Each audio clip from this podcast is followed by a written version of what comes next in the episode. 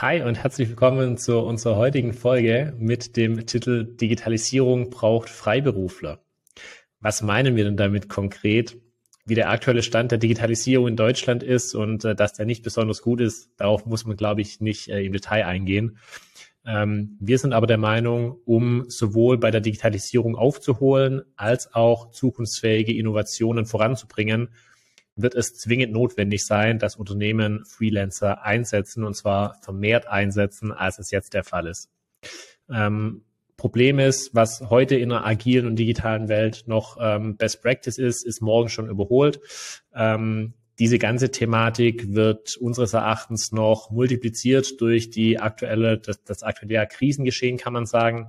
Und daher sind wir überzeugt, dass Unternehmen Agilität und Flexibilität brauchen, um in diesen Märkten zu bestehen. Das ist ein relativ großes Thema und daher, Ralf, guten Morgen, lass uns doch direkt reinstarten. Ja, auf jeden Fall super spannendes Thema.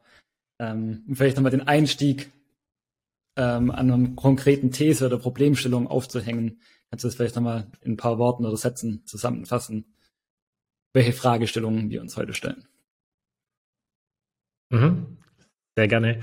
Ähm, kurz und knapp gesagt ist äh, unsere These, dass Deutschland innovativer Digital- und Digitalisierungsstandort sein, ähm, sein muss und werden muss. Ähm, dass Deutschland das grundsätzlich kann, sieht man, glaube ich, wenn man ja etliche Jahre zurückblickt, äh, zum Beispiel ähm, ja in die Entwicklung von der Automobilindustrie. Dort waren wir sehr, sehr führend unterwegs. Ähm, heutzutage ist das im Digitalbereich leider Gottes in allermeisten Fällen nicht so. Ähm, eines der Themen, was dort zwingend notwendig ist, ist der Einsatz von extrem hochqualifizierten und sehr erfahrenen IT-Fachkräften und Spezialisten. Und dort bin ich der Meinung, dass diese Vielzahl an hochqualifizierten IT-Fachkräften nicht einzig und allein durch feste, festangestellte Mitarbeiter und Mitarbeiterinnen gedeckt werden kann. Ja, wie du weißt, bin ich ITler. Insofern habe ich eine Affinität zu Zahlen. Kannst du das vielleicht mal ein paar Statistiken ähm, untermauern? Ich kann es äh, ich kann's auf jeden Fall mal versuchen, ja. Ähm, wie du weißt, bin ich BWLer. Ich habe äh, ich hab nur Affinität zu anderen Zahlen als du. ähm, aber ja, auf jeden Fall, äh, wenn man schaut, die letzten Jahre ähm, waren und sind konstant um die 100.000 ähm, äh, IT-Stellen offen und unbesetzt. Ähm, das waren vor ein paar Jahren waren es mal 60 bis 80.000. Jetzt aktuell sind wir eher so bei um äh, ziemlich genau 100.000 ähm, offenen IT-Stellen. Ähm, das zeigt schon mal sehr deutlich, wie hoch da der Bedarf ist. Und es geht noch weiter, dass eine solche IT-Stelle im Schnitt ein gutes halbes Jahr unbesetzt ist, 183 Tage.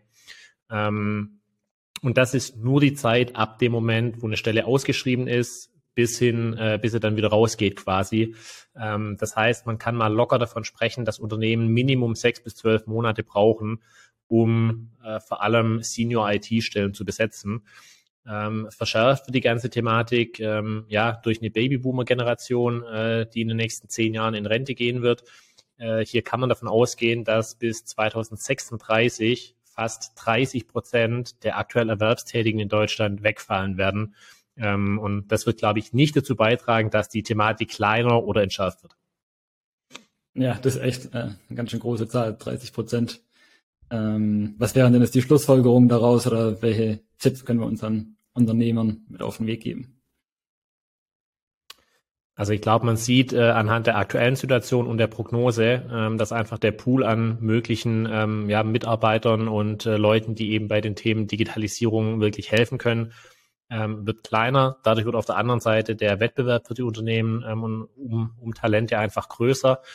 Ähm, und da kann man, glaube ich, zwei Schlussfolgerungen rausziehen. Auf der einen Seite müssen Unternehmen versuchen, unabhängiger von, von diesen Arbeitskräften äh, zu werden. Das heißt, äh, deutlich mehr Arbeitsabläufe und Prozesse müssen digitalisiert werden.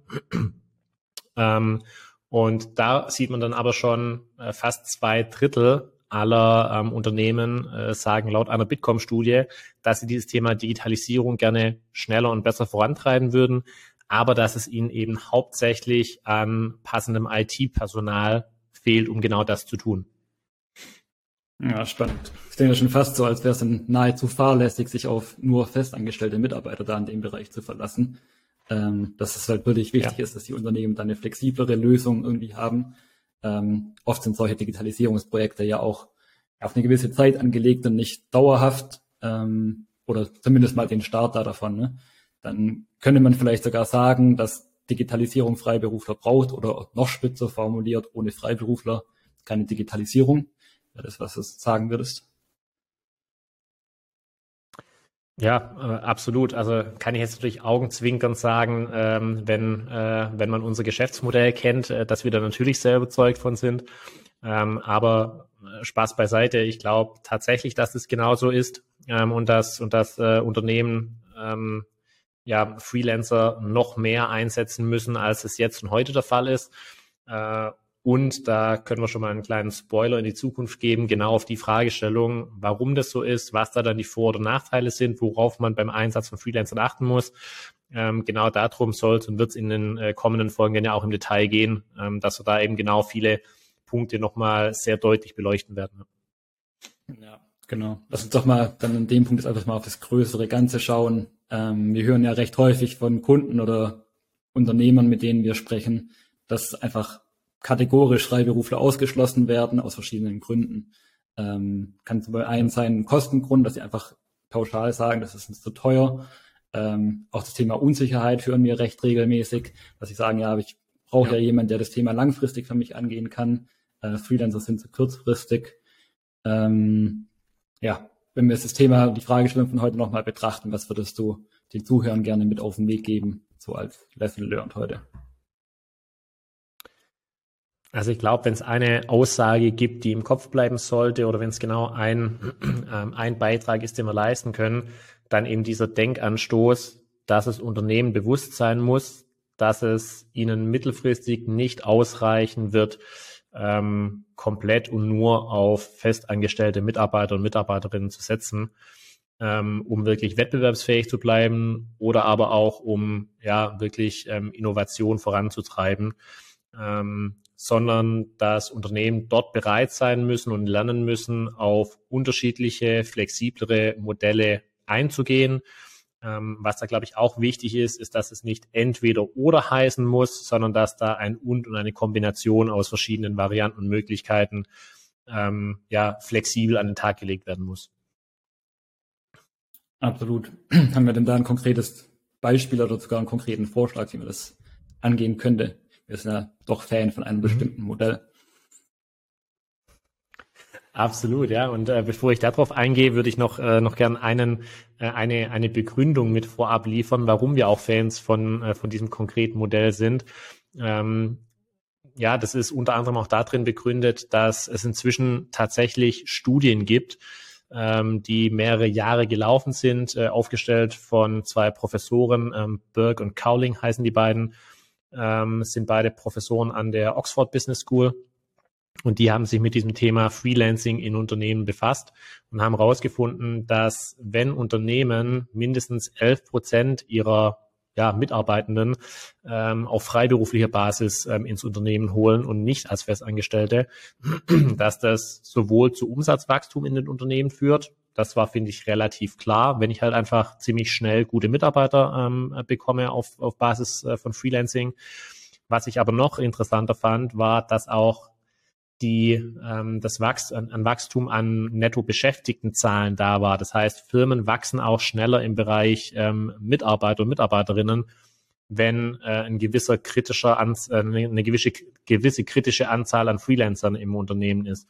Ähm, und das ist, glaube ich, auch so ein Punkt, wo viele Unternehmen irgendwo die Angst haben, wo entweder oder, ähm, wenn ich mir Freelancer reinhole, dann leiden da Mitarbeitende drunter. Und das ist halt einfach nicht so. Ähm, es ist tatsächlich sogar andersrum, dass dann gute Teams mehr gute Leute anziehen. Ähm, genau. Und du hattest noch, äh, du hattest noch nach, äh, nach praktischen, nach äh, praktischer Umsetzung gefragt, wenn ich es richtig im Kopf habe. Genau, also das ist ja erstmal eine coole These und eine coole Theorie, dass es funktioniert und das von der Studie bestätigt wird sozusagen. Ähm, jetzt wäre die Frage, wie setzt man das denn konkret um? Also wie sehen das, sieht es aus, dass die 11 Prozent der Freiberufler im Unternehmen arbeiten? Sind die komplett eigenständig unterwegs? Sind die Teil von Teams? Ähm, was ist da das ja, erfolgreichste Vorgehen? Ja, also da hat sich äh, für uns die letzten Jahre wirklich dieser Begriff der hybriden Teams ähm, geprägt und als, als extrem sinnvoll und zielführend rausgestellt. Ähm, was verstehen wir unter hybriden Teams? Ähm, hybride Teams sind für uns eine Kombination aus festangestellten Mitarbeitern ähm, und aus ähm, flexibel und kurzfristig einsetzbaren ähm, freiberuflichen äh, Spezialisten und Personen, die da reinkommen. Das heißt, es gibt für gerade Digitalisierungsprojekte gibt es ein Kernteam, das ähm, in der Regel eben aus äh, Ressourcen besteht, die beim Kunden vorhanden sind. Ähm, und die werden dann entsprechend ja supported oder weiter ähm, weiter unterstützt durch flexibel hinzukommende freiberufliche Spezialisten. Ähm, das hat ganz unterschiedliche Vorteile. Auf der einen Seite natürlich der Punkt, wenn ich da Leute mit den Teams habe, die schon lange in einem Unternehmen sind, dann können die wirklich auch die, ja, die, die Kernwerte äh, eines Unternehmens mit in das Team reinbringen. Ähm, das sind Leute, die eine, ähm, ja, oftmals äh, sehr hohe Identifikation mit den Unternehmen haben, die auch dafür sorgen können, dass tatsächlich das Know-how, das in den Teams produziert wird, auch durch die externen, ähm, dann auch im Unternehmen bleibt. Und auf der anderen Seite hat man aber eben die Möglichkeit, sehr schnell, flexibel ähm, freiberufliche Spezialisten mit dazu zu holen, ähm, die dann ja eben auch diese ähm, dieses Thema Fachkräftemangel und wie komme ich denn gut an geeignete Leute ähm, ja sehr sehr gut überbrücken und ähm, und äh, lösen können in solchen hybriden Teams. Ja, absolut. Da kann ich vielleicht auch nochmal anschließend ein bisschen aus meiner eigenen Erfahrung berichten.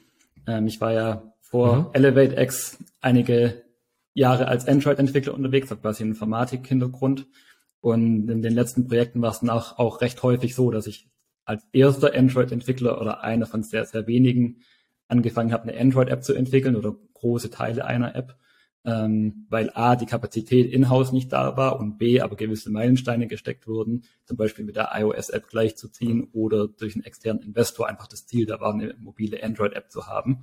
Ähm, genau, und das Unternehmen hat sich dann in dem Fall dafür entschieden, mich da ans Bord zu holen. Ich habe dann letztendlich die technische Basis geschaffen und ähm, das Projekt quasi ins Laufen gebracht und dann in Zusammenarbeit mit der Personalabteilung einfach ähm, Interviews geführt von neuen Mitarbeitern, quasi dort unterstützt, dass entsprechend kompetente Menschen ähm, mitten das Android-Team kommen die dann peu à peu all meine Rollen übernehmen und dann die App langfristig quasi weiterentwickeln und weiter äh, warten. Und ja, das war so immer eigentlich ein recht zielführendes Projekt meines Erachtens, weil das Unternehmen irgendwie relativ zügig mal ins Doing gekommen ist und operativ starten konnte und gleichzeitig aber auch die Angst genommen wurde, dadurch, dass eben recht zeitnah interne Mitarbeiter aufgebaut wurden, die sehr früh mit dabei waren und dann ähm, ja letztendlich die Verantwortung in-house trotzdem gelegen ist, aber man trotzdem noch den externen Support hatte, um Dinge einfach anzuschieben. Und ja, im Laufe der Jahre habe ich auch eine gewisse Expertise aufgebaut, ähm, die ich dann immer gerne weitergegeben hat. Und im Gegenzug habe ich auch immer neue Sachen gelernt, ähm, die andere Mitarbeiter quasi schon wussten, die ich dann wieder in ein neues Projekt mitnehmen konnte. Insofern war da sehr reger Erfahrungsaustausch da. Ich glaube, das ist auch nochmal ein großer mhm. Vorteil vom Einsatz von externen, ähm, dass man einfach sich nochmal gezielt Expertise einkaufen kann für gewisse Bereiche, wenn man zum Beispiel ein komplett neues Thema angeht.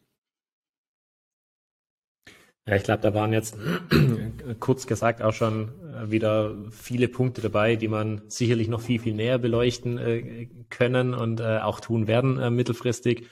Ähm, was mir da extrem auffällt, ist, dass obwohl oder vielleicht auch gerade weil du dort als äh, Freelancer im Einsatz warst, ähm, trotz allem immer das Thema etwas zusammenschaffen und zusammen voranbringen im Mittelpunkt stand, wie du gerade gesagt hast, zusammen mit einer Personalabteilung oder teilweise im Einkauf, je nachdem, wie das bei Firmen aufgestellt ist, ähm, äh, habt ihr dann versucht, dort äh, ja wirklich Steine ins Rollen zu bringen.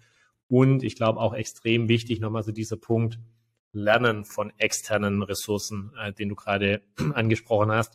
Es hilft meines Erachtens fast immer, wenn man ja wirklich ähm, es hinbekommt, mal innerhalb von einem Projekt die ähm, interne Brille auch irgendwo abzulegen und noch ein, zwei Leute hat, die da wirklich von außen drauf gucken, mit einer anderen Erfahrung, ähm, aber auch nicht, ja, vielleicht nicht dran gebunden sind, ähm, was jetzt das Unternehmen irgendwo ähm, normalerweise denkt und einfach so, dort eingebunden sind, ähm, dass er halt wirklich eine freie ähm, Meinung von außen nochmal reinbringen können.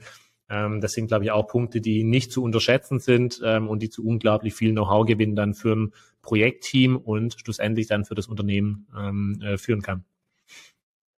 Absolut. Ähm, da freue ich mich dann auch drauf, wenn wir dann in weiteren Folgen einfach noch mal ein bisschen ins Detail gehen. Ich glaube, für heute hatten wir echt eine recht große Fragestellung. Ähm, lass uns die gerne in den kommenden Folgen noch mal in Teilaspekte runterbrechen und dann noch mal im Detail drauf eingehen.